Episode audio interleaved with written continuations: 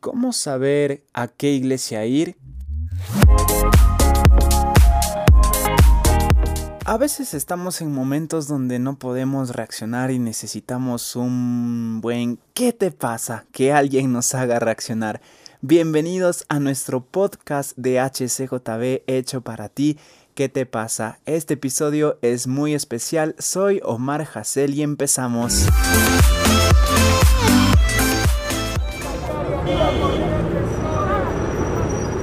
Y estamos en un nuevo episodio de nuestro podcast ¿Qué te pasa? Podcast de HCJB hecho para ti. Tenemos un tema muy interesante que vamos a tocar el día de hoy sobre cómo escoger esa iglesia donde debemos estar o donde Dios quiere que estemos, donde sirva para nuestro crecimiento. Y para eso invité a un gran amigo. Él es Francisco Muñoz, es mi amigo desde que tengo memoria, por decirlo así, desde muy chiquito nosotros llegamos de México y fue esas amistades que ha perdurado por muchísimo tiempo y es un gusto para mí tenerlo acá con nosotros. Él es licenciado también en teología, trabaja con niños, ha hecho muchos proyectos, así que bienvenido ñaño, ¿cómo estás?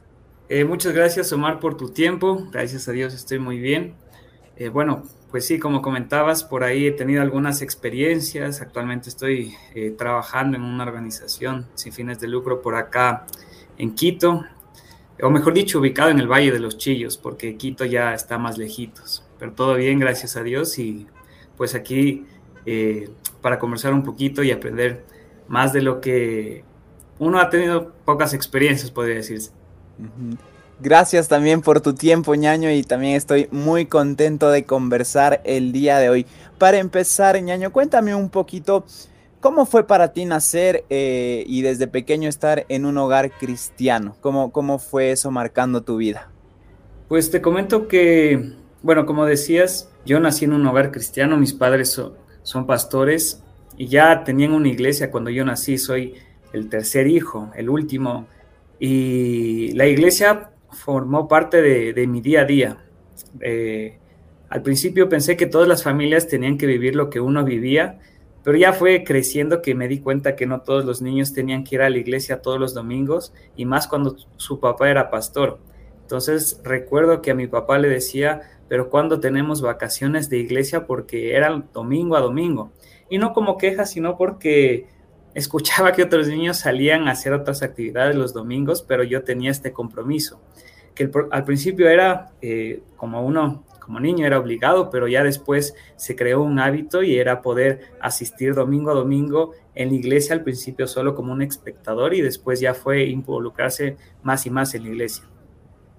Sí, me imagino que el hecho de decir y los domingos y tenemos que estar siempre aquí, bueno, luego ir conociendo de una manera cercana, una manera como una relación personal a Dios se va haciendo mientras uno va creciendo y ves ejemplo en la familia. ¿En algún momento, ñaño Francisco, te afectó el clásico ser hijo de pastor, esa presión, el hecho de decir, tú eres el hijo del pastor, tú no puedes equivocarte y, esa presión que, que pone en sí la iglesia? Sí, sí, seguramente, yo diría más de una vez, siempre está el prejuicio de el hijo del pastor tiene que ser el, perfecto, el que no tiene malas notas, el que asiste puntualmente, el que no debe fallar en nada. Entonces la presión de la iglesia, la presión social siempre está presente.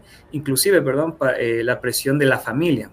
Eh, tengo bastante familia y no es cristiana, pero al saber que uno ya era cristiano, pues el ejemplo siempre estaba ahí latente, qué, qué es lo que voy a hacer, qué es lo que no voy a hacer. Y se vivía con eso Aparte de eso, pues eh, el tema de, vivir bajo una familia pastoral, pues siempre tiene algunos conflictos en, qué sé yo, eh, no siempre se, se, corresponde al pastor como se debería, tema económico o tal vez eh, un tema de ayuda. ¿Por qué? Porque en mi caso, todos buscaban al pastor para pedir consejo y eso está bien sin embargo, eh, como mi papá era el pastor, se me hacía difícil buscar el consejo de mi mm, papá como pastor a veces.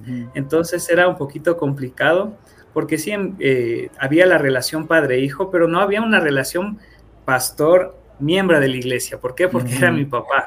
Entonces sí era bastante complicado. Sabes que me identifico muchísimo, ñaño, porque incluso yo también, cuando tuve ese encuentro personal con Dios, fue a los 15 años, cuando fui a mi primer campamento de jóvenes sin mis papás. Entonces es como que ahí libremente pude alzar la mano y decir, yo soy pecador y quiero conocer de Jesús, porque siempre eh, con mis papás había ese tema. Me, parece que es algo muy real el hecho de que, ok, es mi papá, pero no lo, no lo veo, no lo puedo buscar como pastor, pastor, sabiendo que es mi papá. O sea, hay una diferencia y no, entonces es, es algo que se da. Y el, y el hecho de ser también hijo de pastor, de ser cristiano, obviamente va a existir esta presión social Inclusive estuvimos en colegios cristianos, entonces también era el hecho de que sabían quiénes eran nuestros papás, teníamos que siempre portarnos bien. Reacciona, ¿qué te pasa?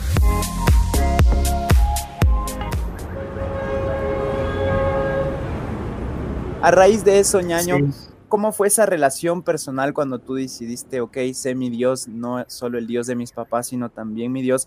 Para luego descubrir tu propio llamado y, quizás como que ya no un llamado familiar, sino uno va creciendo y empieza a descubrir su llamado personal?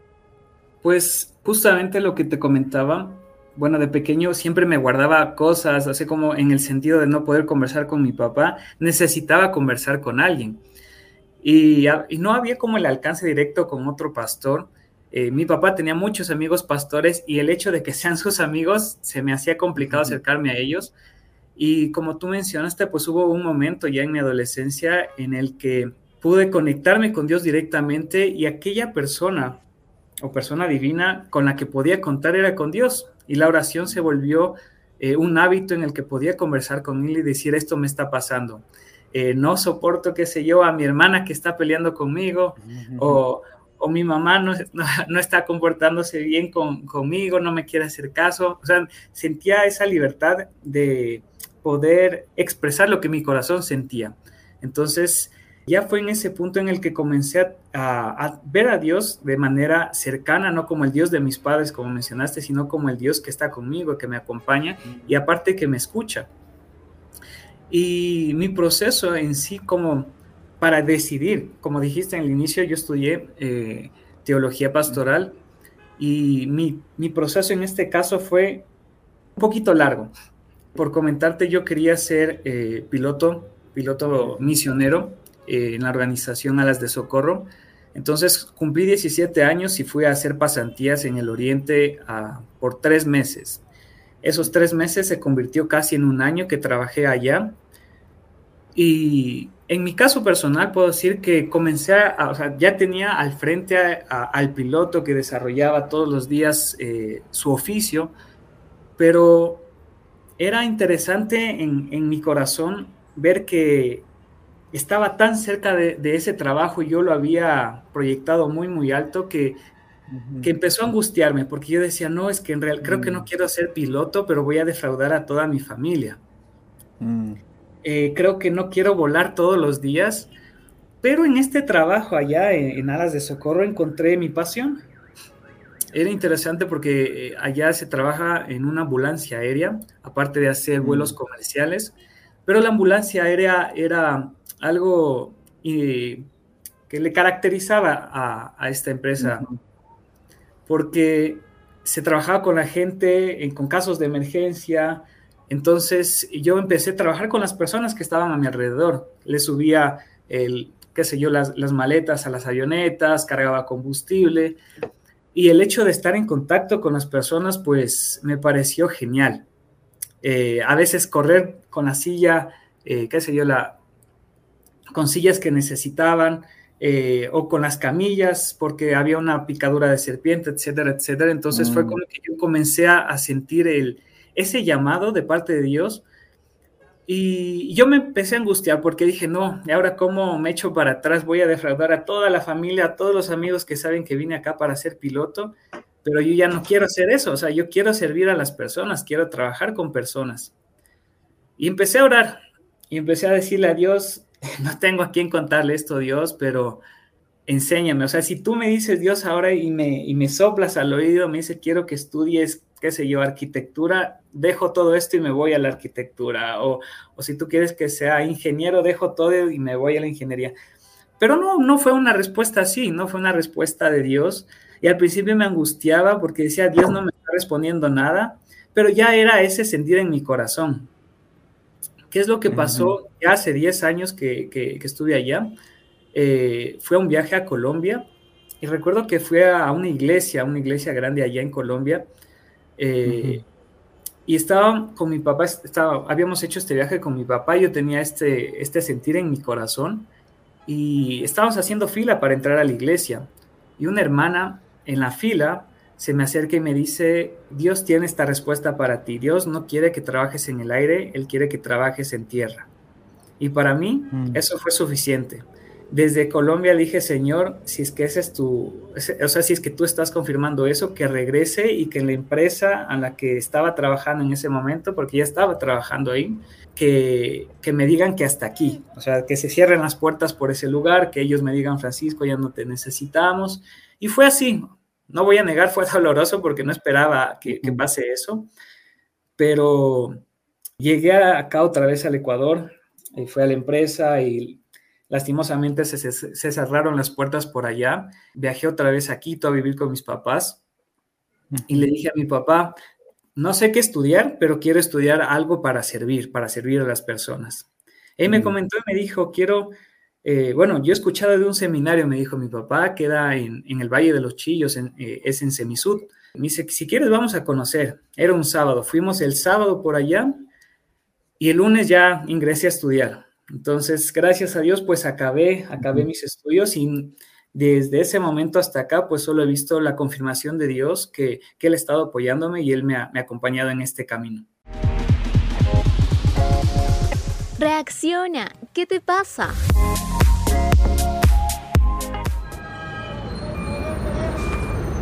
Mm, gracias por contarnos todo esto, tu testimonio y cómo en medio de las circunstancias quizás no siempre como uno se las espera, pero Dios tiene un plan para todo, cómo se fueron dando las cosas y uno va descubriendo. Y creo que de eso se trata, el ir descubriendo el llamado, como que van pasando cosas en la vida y, vienen estas confirmaciones, estos retos de fe. El hecho quizás hasta de renunciar a ciertos sueños o a planes que uno tiene y aceptar la voluntad de Dios, aceptar el sueño de Dios en nuestra vida. Y ahí uno se da cuenta y dice, wow, esto es mucho más grande de lo que yo esperaba.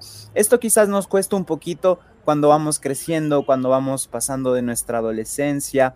Dentro del descubrir el llamado, ¿qué le podrías decir tú a, a, los chicos que nos están escuchando, que quizás siempre han escuchado este lenguaje de, oye, tienes un llamado, tienes un gran propósito, pero como que no lo han descubierto o están en ese proceso de ir desarrollando ese descubrimiento del llamado? ¿Qué les dirías tú? Yo diría que primero, pues Dios te escucha, Dios está pendiente de lo que te gusta y te ayuda a explorar esas áreas. En mi caso en específico, como les conté, mi sueño ah, era volar, era, era ser piloto. Y Dios pues fue fiel a eso, dijo, ah, ¿te gusta? Vamos a probar. Y fue eso, o sea, me, me ayudó a probar y darme cuenta y descubrir que no era lo que realmente quería. Y en esos nueve meses que estuve trabajando, casi un año, volé y volé bastantísimo y volé con los pilotos al lado y me enseñaban cómo debo volar, cómo debo maniobrar una avioneta. Y se cumplió ese sueño. O sea, Dios cumplió el sueño que tenía en mi corazón de querer volar y volé bastante. Entonces es como que Dios está pendiente de lo que te gusta también, porque Dios no te va a poner algo, hacer algo que no te gusta. y, es eso, es, es estar abierto a, a, decirle, señores, que me está gustando esto, pero tú tal vez me estás llevando para otra actividad y Dios va a ser fiel en escucharte y decir, bueno, hijo, si, si te gusta eso otro, pues eh, está bien, pero tal vez lo que Él te está presentando sea mejor y ese fue mi caso en específico, porque fue el trabajar con personas. Desde ahí partió mi, mi deseo o mi llamado pero el llamado sigue creciendo o se sigue expandiendo hacia otros puntos que uno no tiene no tiene eh, en la mente en ese momento. Entonces, eh, qué sé yo, en Semisud empecé a estudiar y, empecé a, ver diferentes eh, materias que me llamaban más la atención, empecé a, involucrarme más con, otro tipo de, de, lenguaje como el griego, el hebreo, y me empezó a gustar. Y vi que a través de la educación podía también servir a la comunidad. Entonces me involucré en el área de la, educación un tiempo pero también me di cuenta que me gustaba trabajar con los niños, entonces eh, empecé a involucrarme con un proyecto social y, es como que Dios eh, se va, no diría acoplando a ti, sino tú te vas acoplando al, deseo que Dios tiene mm. para tu vida. Y te das cuenta que es lo que también te gusta hacer a ti. Así es, eso me, me, encantó esta parte porque es el hecho de nosotros irnos acoplando, ir aceptando esa voluntad de Dios y sabiendo que es algo para nosotros. O sea, Dios no nos va a poner algo que no nos gusta o va a decir como que, bueno, a ti te gusta esta área, yo te voy a poner en lo contrario, porque no se trata de eso. Dios no, nos conoce, conoce nuestros sueños. Si nos dio esos sueños es porque nos dio la capacidad de cumplir esos sueños y los transforma muchas veces de una manera mucho más grande. Reacciona, ¿qué te pasa? Estamos conversando con Francisco Muñoz, un gran amigo. Toda la vida hemos sido amigos. Él ha estudiado, es licenciado en teología bíblica, también compartiéndonos varias experiencias que ha tenido en su vida. Ñaño, cuando uno crece, empieza a descubrir su llamado, empieza a ser ya una fe razonada, una fe personal. ¿Cómo podemos encontrar esa iglesia a la que debemos asistir? Tú sabes, este es un tema que a veces cuesta, porque claro, a veces puede ser, bueno, no en el caso de la iglesia de nuestros papás, si son pastores, obviamente estamos ahí sirviendo, ayudando, pero en el momento de que por ahí, por nuestro llamado, por el ministerio que Dios nos está dando, ¿Qué, ¿qué, recomendarías tú? ¿Qué debería uno fijarse? ¿Cómo orar para decir, ok, Señor, ¿en qué iglesia quieres que yo esté? Ah, pues como tú, tú mencionaste, Omar, es interesante que, en nuestro caso, podríamos decir, uno no escogió la primera iglesia a la que quería asistir o participar, le tocó. Pero ya pasados los años, pues uno se hace esa pregunta. O, de hecho es como que, bueno, ya participé tantos años en la iglesia en la que mis padres estuvieron, ¿será que tengo que permanecer aquí? ¿Será que sí? ¿Será que no? Y, y pues es todo un conflicto interno y es, y es razonable y está bien. En mi caso, pues como estudiante de Semisud, yo tenía que hacer eh, todos los años prácticas ministeriales en otras iglesias para, de alguna otra manera, conocer los diferentes contextos y cada seis meses rotábamos de iglesia para pues servir a las personas en las, en las diferentes ministerios que, tiene la iglesia. Eh, y fue interesante porque hubieron iglesias que, sentía que eh, mi llamado se desarrollaba mejor y hubieron otras ocasiones en, en, iglesias que sentía que, estaba un poquito de manos atadas. O sea, no es que, qué sé yo, que la iglesia estaba equivocada, sino que mi espíritu no, no, se sentía tranquilo. Es como que la iglesia era, era grande, la iglesia tenía diferentes eh, oportunidades para poder desarrollarse, pero yo no podía desarrollarme en esa iglesia. Y no es que eh, la iglesia haya estado mal o yo hasta haya, haya estado mal, sino que que Dios te va ubicando en el lugar donde debes estar. Tampoco les digo que se vayan de iglesia en iglesia buscando hasta que se sientan bien, porque tampoco es así. Porque inclusive hay muchas personas que creen que la iglesia en la que están es la equivocada y tal vez hasta estás en la iglesia que Dios te puso y, tienes que como que eh, doblar, dar tu mano a torcer un poquito y pensar, ¿esa es la iglesia que Dios quiere que esté? Sí, ¿no? ¿Por qué? Y está bien hacerse esas preguntas, pero también eh, dejarse usar por, por el llamado que Dios te está haciendo. Justo vamos entrando a eso, ñaño, eh, a lo que tú tocas, porque a todos nos ha pasado, ¿no? De que no es que la iglesia se equivocó en esto, entonces me resiento, o el pastor no me saludó, me resiento, me voy, voy a buscar otra, me hago un tour de iglesia, por decirlo así. No le entregamos al Señor, no, no oramos como que en qué lugar quieres que esté. ¿Y cómo podemos aceptar que la iglesia también tiene errores y, saber que hay que aprender a amar, que nosotros también tenemos errores y que la actitud no es estar como que viendo a la primera, ah, el pastor falló o el líder de alabanza falló, sino el hecho de como que amar esa iglesia, ir entendiendo que yo también estoy ahí para aportar, para aprender, para que me corrijan. ¿Cómo podemos nosotros eh, fijarnos en eso, como decir, ok, estoy aquí para amar a la iglesia y yo sé que también yo voy a tener errores y voy a aprender juntos y no tener esa actitud quizás de juzgar, por decirlo así. Eh, bueno, creo que hay que entender que la iglesia no es el pastor, eh, la iglesia no es el hermano que canta o no es el líder, no es el sino la iglesia somos todos. Entonces, como, como el cuerpo que somos en Cristo, como somos la iglesia, eh, saber que vamos a cometer errores y si es que buscamos la iglesia perfecta, pues vamos a estar dando las vueltas por muchos lugares y no vamos a encontrar nunca nada, nunca nos vamos a sentir útiles para esa iglesia perfecta. ¿Y para qué era una iglesia perfecta cuando, eh, qué sé yo, ir a, una iglesia que, falta o faltan manos o necesitan apoyo? Yo creo que ese tipo de iglesia es la que eh, Dios nos invita a, pues, a trabajar en comunidad, a trabajar en conjunto. Porque muchas veces uno va a pensar que... Eh, quiero ir a la iglesia solo para escuchar, que sí está bien, uno tiene también que aprender a, a, tener este alimento espiritual propio, pero también el hecho de poder participar dentro de la iglesia y para poder replicarte en otras personas, en el servicio, en mi caso, o qué sé yo, en la música o en la eh, evangelización, etcétera, pues es, es aprender a, a buscar todo eso. Y justamente pues es dentro de la iglesia ir viendo qué te llama la atención, qué es lo que puedes hacer, cómo puedes aportar en la iglesia y mm. comunicar, porque muchas veces pasa eso, no es que no me están llamando, pero ni siquiera mm. hemos avisado que nos gusta o que no nos gusta. Reacciona, ¿qué te pasa?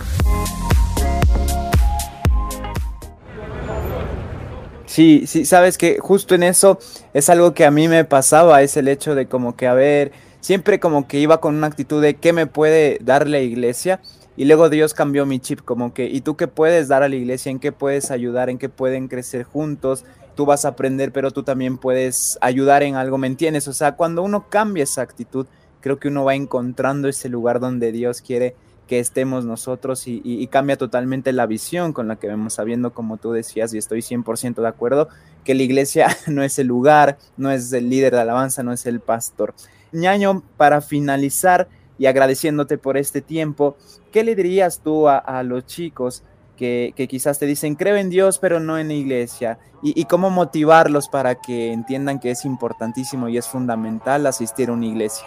Pues yo les diría que, que te permitas, como, como joven, como chico, que te permitas pues involucrarte con esa comunidad que necesita de ti, que tú necesitas de ella. Es el hecho de, de que, como lo mencioné, todos somos un cuerpo y como dice el texto bíblico, pues la mano no le puede decir al pie lo que debe hacer. Entender primero la, diversidad que hay en la iglesia y, saber que como individuo, pues puedo generar un aporte a la iglesia para, para la construcción del reino, pero también como comunidad, pues puedo eh, ser un reflejo de lo que la sociedad necesita y necesita el amor de Dios.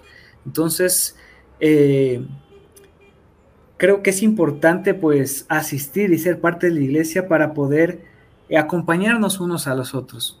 A veces el pastor pensamos que es el, que va a, solucionarnos pues todos los problemas, pero a veces el pastor también necesita estos colaboradores o qué sé yo, eh, necesita gente con la que pueda contar y uno tiene que convertirse en esa persona, como dijo Mar. Y fuera de todo, yo creo que en mi caso personal, iglesia me ayudó en muchas áreas. ¿Por qué? Porque también de niño experimenté muchas áreas en la iglesia, desde aprender a tocar un instrumento, hablar en público, eh, qué sé yo, aprender a poner la música en diapositivas, eh, conectar equipos. Entonces hay muchas cosas que, ya a lo largo de los años uno se da cuenta, ah, la iglesia me enseñó a hacer esto o aquello que me están sirviendo para la vida. Entonces, eh, uno también puede usar de eso de la iglesia como para incentivarse y, pertenecer a esta comunidad, encontrarse con buenas amistades ahí, porque las amistades que se hacen en la iglesia eh, es muy diferente a las que se hacen en la escuela, en el colegio, en la universidad. Eh, inclusive, pues, en el caso de mis padres, sus, sus, amigos de años siguen siendo los jóvenes que fueron parte de su iglesia y, y es lindo, es lindo ver eso y es lindo que, que Dios siempre estuvo involucrado en sus vidas.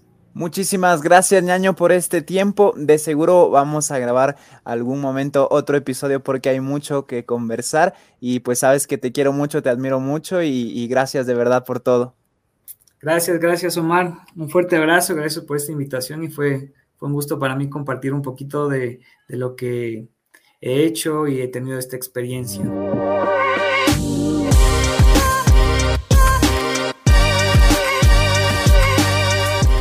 Si estás con tu celular puedes seguirnos en Instagram o en TikTok como Radio HCJB o también ponerle like a nuestro fanpage en Facebook HCJB. Somos un ministerio que se sostiene con donaciones. Puedes ingresar a nuestra web hcjb.org y hacer clic en donación. ¿Qué te pasa? También está disponible nuestra app HCJB. Descárgatela y disfrútala. Nos encontramos en un nuevo episodio de ¿Qué te pasa?